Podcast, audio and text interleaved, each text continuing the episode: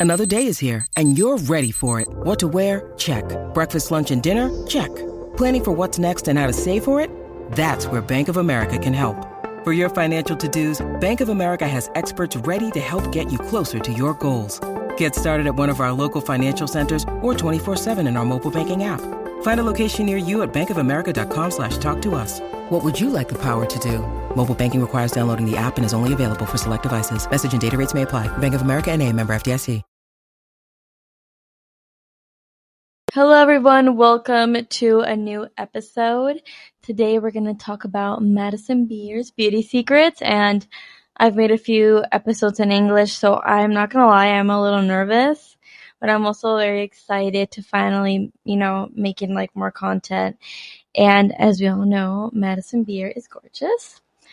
Also, I've been feeling so sick lately, like it's so bad, and then I'm trying to figure out how can I position my camera because I have my script. So, you know, if you mind me like just looking somewhere else, I usually like to make like straight eye contact, but I'm still learning like where I want to place my camera because usually I use my computer, you know, camera. And I, it's just like very easy and everything, but I'm using like my digital camera now to make it look more professional and just nicer. And it's just very awkward because it's just like this little thing and I'm trying to make sure that I'm like looking at you guys. So just bear with me at that. But I love Madison Beer. She's a singer. Um, she's a songwriter. She's a model. So when I do these beauty secret videos, people are like, oh, well, I just need her face. I just need this. I just need that. And I'm like, I'm not telling you guys how to turn into Madison Beer. Like, you do these tips and you will look like Madison Beer. No, that's not what it says. What it says, her beauty secrets, things that I can share that could help you guys and influence you guys in a certain way. I'm sharing, like I said, her beauty secrets and all this information is what I found from her personally saying, um, informing in interviews and all of that. So I, when I talk about a celebrity, I usually like to, you know, source the information when it comes directly from the celebrity because I I try to avoid, you know, as much as I can to spread like misinformation or go for like theories or stuff like that. There's just so much out there. So um, that's not my intention. I just like, I started these episodes in Spanish because people who only spoke Spanish didn't understand what the celebrities were saying in interviews because they would only speak in English. This is why kind of like I get all that information. I translated it. So this is kind of like what I do. Her tips have helped me so much. They're so valuable. So um, I hope it helps you guys. So let's start with fashion tips. And I have everything written down. I love her style. When I was a teenager, I, oh my gosh, I wanted to look like dress like Madison Beer so badly. I swear, it was just so cool. Her style is like a mix of coquette, um, modern, like basic 2000 street style. Very comfy, I've noticed. And talking about like the colors she uses, she uses a lot of like neutrals and pastel colors. Some things about Madison Beer, fun facts, is that she has her own book. And I am going to read it soon. I haven't had the chance to read it, but I really do want to. And then she seems like a very sweet person. People have been hating on her a lot. Like she gets hate every, like I remember when she used to get like, she would like get canceled, like the whole internet would hate on her and honestly, it wasn't even that deep. I feel like it was just all envy because she was so beautiful. Or like pick apart the way she looks and everything. When all these other supermodels and celebrities, they get things done, but since it's Madison Beer, people are just so like onto her. And you know, I get it. You know, she's claimed that she hasn't had anything done. You know, it could be true, it could not be true. But at the same time, like a lot of people do that. And I feel like sending death threats to someone or whatever, that's not okay, you know? It's not okay. There's a certain limit that we all should take in boundaries, you know? We don't know the person, so, uh, yeah. Her music is so good. Oh my gosh, she's coming to Minneapolis and I won't be able to see her, but I wish I could. Um, and I'm gonna mention some staple pieces that you need in your closet if you want to give her vibes. So these are like a must, you know what I mean? And like I said, I was obsessed with Madison Beer style, so I would look at all her paparazzi pictures like, oh my gosh, my gosh. Tube top is a must. Is a must. You can have different colors. Usually she goes like for like neutral, Tube tops are great. You can pair it with anything with uh, baggy jeans, shorts, skirts. It's a must. Another is corsets. Madison Beer loves corsets and she loves pairing them with like baggy jeans, skirts. So I noticed that either she likes to go like super tight on like the top part of her body and then like her upper body like tight and then like, you know, like below. She likes to go like loose, so you know, loose. And that's a good way of like slimming your waist and making your waist seem like you have a small waist when you wear baggy and then something very tight. It would just make your hips look like can can make your hips look wider and your waist look smaller, so it's a pretty good combo. I love our corsets. I love them, every single one. I'm like, oh my gosh, I want this so badly. There's a specific one that she's wearing like this white corset with some shorts and I believe some Doc Martens. And the corset is so cute. I wish I knew where she got it from.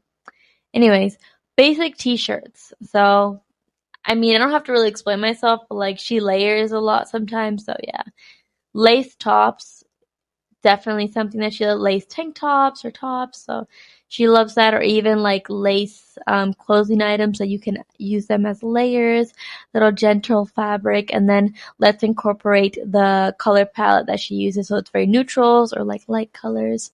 Also, she loves sweaters and hoodies. Back in the day, I would see her all the time with um some, oh, what's it called?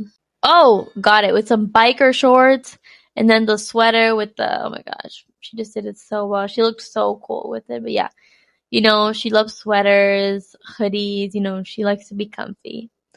Another is that she likes parachute pants, sweatpants, and she would combine them with like tees. She does, she's a tee girl, like a lot of tees. So she will buy like shirts that are like, aren't like super long, you know, like they're like, like not crop top, but like not super long. So it's like not above her belly, but like just right there in her, you know what I mean? Like in her hips called Tees.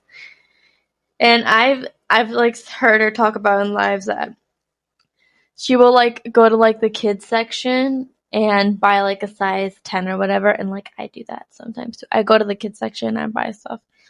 I mean not everyone can fit into kids sizes. I'm just saying like if you can, it's very like a cheap way to like get baby tees because I'm not going to spend like 40 bucks on a baby tee when I can get it for like $10 in the kids section. So, tip, I like to go to the boys section. The girl section is just unicorns and stuff like that. I'm like, I'm not gonna wear that. anyway, so parachute pants, she loves too. You can get them at Urban Outfitters. I see them all the time there. Um, I'm five foot two, so I can't really wear parachute pants too long. Jackets, oh my gosh, everyone knows Madison Beer is a jacket. She likes to wear the Harley Davidson, you know, any like race car, like sporty jacket, she will go for it. Oh, I feel sick. I feel like I want to throw up. I ate bee pollen and I feel like I want to throw up. I've noticed if I don't eat well before I have that bee pollen, I feel like I'm, I feel anxious for like two days. Sneakers. She's a sneaker girl. I always see Matthew with sneakers, Sambas, Adidas. You know it. Doc Martens. She always pairs with anything. I mean, such a stable piece. Um, one piece romper, shorts, you know, that make sure it's short. She loves those. I see her wearing those all the time. You know, she likes also like sporty clothes too, like comfy. And also like the one that I saw her wearing a black one and has like lace on it. So, you know, keep an eye on that. Also rectangle sunglasses. Oh my god, that's when I got into sunglasses when I saw like Madison Beer wearing those rectangle sunglasses. And it became so trendy like in 2020. Who remembers? Yeah. Leather jackets. I see more that Madison Beer wears wears more like leather jackets instead of blazers.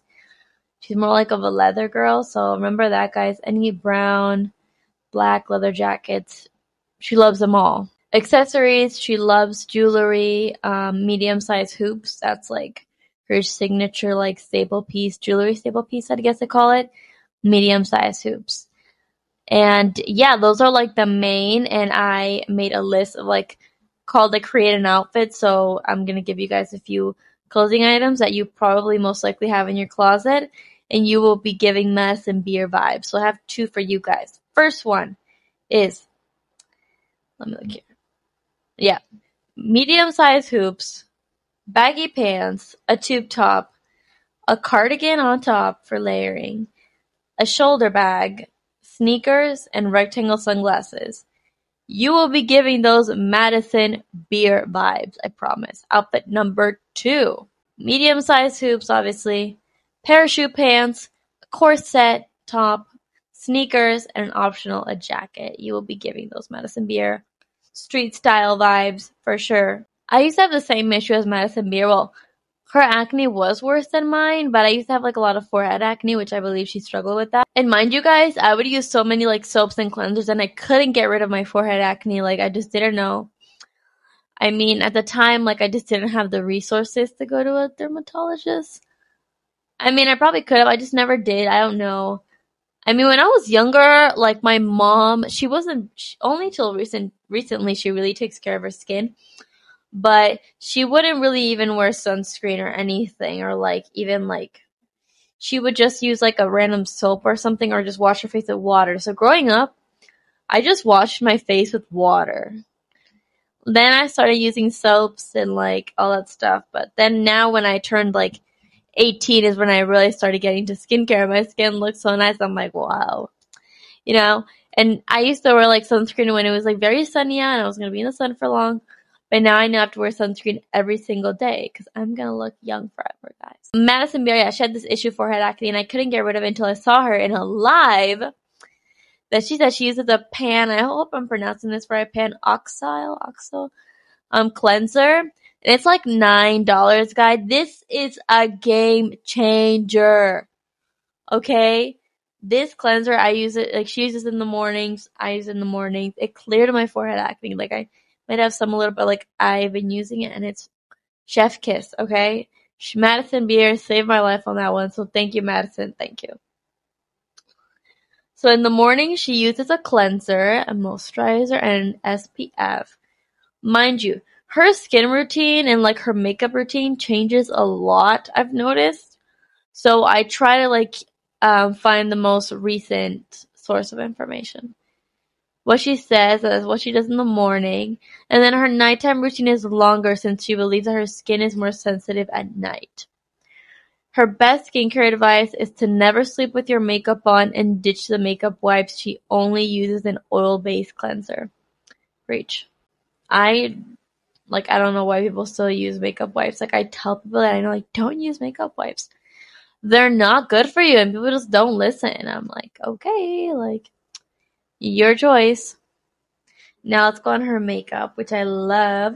Her makeup is very glowy. She uses um, water-based products mostly, a mix of liquid, and just a teeny, teeny bit of powder product. Like I said, her routine always, always changes, but this is the best I could find. Mostly liquid products. She likes that glowy look. She loves highlighter. She's definitely like a highlighter blush girl. For like a step-by-step makeup routine, obviously you guys can check out her YouTube videos, her lives that she has. It's all online that she shows like her makeup routine. But I will tell you the most her most like used products and the ones she likes. And um she loves the Charlotte Tilbury um wands. And I got like the the you know like the blush one and highlighter because of her.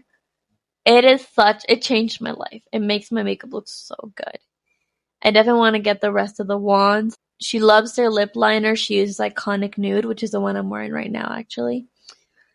And she also loves the MAC brown lip liners. She loves the Fenty Beauty um, highlighters, bronzers, and she also loves the Merit bronzer too, including the Rare Beauty bronzer. She likes to keep in that tan look. Regarding like her body and everything, I I you know, I feel like Madison Beer hasn't really shared much about that. She does talk a lot about like mental health awareness, that she has anxiety, that like of course she has insecurities. And all of that, which, which I recommend you guys listen to those podcasts. That's kind of all I got for you. I don't have any like, I know that she tries to maintain like a healthy lifestyle, but like she also loves like, you know, chips and candy and all that stuff. So I haven't seen her much like into all of that. You know what I mean? Like, oh, like no sugar, no this, you know, type of lifestyle. So I hope you guys enjoy this episode. These, this like short series that I'm doing of like celebrity beauty secrets and um, stay tuned for new episodes. Follow me on a social media, my Instagram, the Toa G podcast account, of course, so you guys can be updated on more makeup, beauty, you know, fashion tips, wellness tips. And yes, it might be also of your favorite celebrity. Who knows? So don't forget to share this episode and also let me know what you think. Bye.